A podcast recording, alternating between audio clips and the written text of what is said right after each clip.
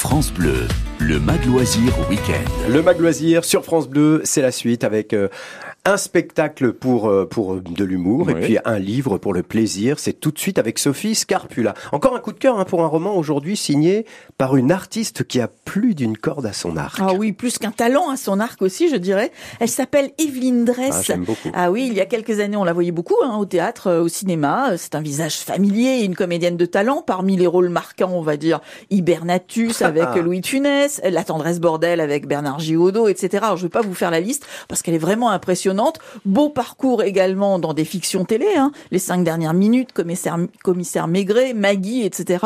Et puis au théâtre, Ah oui, évidemment. ah oui. La dame est également productrice, réalisatrice et depuis quelques années auteure d'une dizaine de romans, des romans qui reçoivent un bel accueil partout où elle passe, dans tous les salons du livre. hein, le public se presse pour une dédicace, pour la féliciter et pour sa gentillesse. En plus, elle est très très belle. Elle affiche en toutes circonstances un sourire magnifique qui réchauffe instantanément les cœurs. Bref, c'est quelqu'un qu'on aime beaucoup. Son nouveau roman s'appelle Je veux peindre et aimer. C'est publié chez Glyph.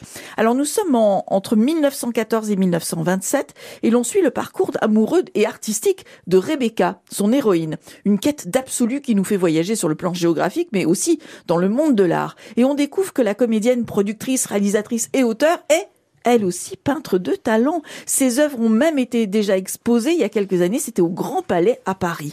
Écoutez ce qu'elle dit dans cette interview réalisée par sa maison d'édition. Je m'étais toujours reproché de n'avoir pas raconté euh, mon émotion quand je me suis mise à peindre, comme l'avait fait Henri Miller dans Peindre, c'est aimer à nouveau, que je cite d'ailleurs dans le roman. C'est normal parce que quand je me suis mise à peindre, en fait, je ne savais pas encore que j'écrirais un jour. Donc elle raconte la vie romanesque, sensuelle, artistique d'une jeune femme très sage, hein, Rebecca, qui découvre l'amour et le plaisir boulimique de peindre dans un siècle en mouvement où les femmes sont loin d'avoir la liberté de choisir leur vie et leur destinée. Et c'est la première fois qu'Evelyn Dress intègre dans son roman des personnages ayant existé. Effectivement, il y a Gershwin, oui, il y a Pierre Matisse, qui est le fils d'Henri Matisse. Et euh, Pierre Matisse avait une galerie très importante à New York.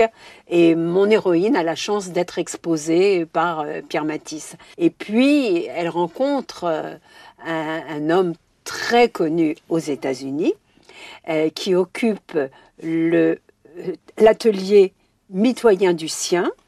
Et c'est un peu la révélation du livre, c'est que en France, on ne sait pas que Khalil Gibran est peintre aussi. Il n'est pas seulement l'auteur du prophète, il est aussi un peintre reconnu aux États-Unis. Ah. Voilà, je dois dire qu'on prend beaucoup de plaisir à la lecture de ce roman. C'est bien écrit. Les scènes de peinture sont magnifiques. On sent vraiment qu'Evelyn Dress est elle aussi peintre de talent et qu'elle ne fait pas ça du bout du pinceau, hein, mais avec un, un enthousiasme, une fin, une sensualité incroyable. Elle peint avec ses tripes. C'est vraiment l'impression qu'on a quand elle parle de la peinture et qu'elle raconte comment son héroïne est, est prise dans des crises de peinture comme ça. Il faut absolument qu'elle remplisse C'est ce talent-là qu'elle donne à son héroïne. Euh, et on croise avec bonheur les artistes peintres et, et l'étoile évidemment. Ça s'appelle Je veux peindre et aimer. C'est signé Evelyne Dress et c'est publié aux éditions Glyph.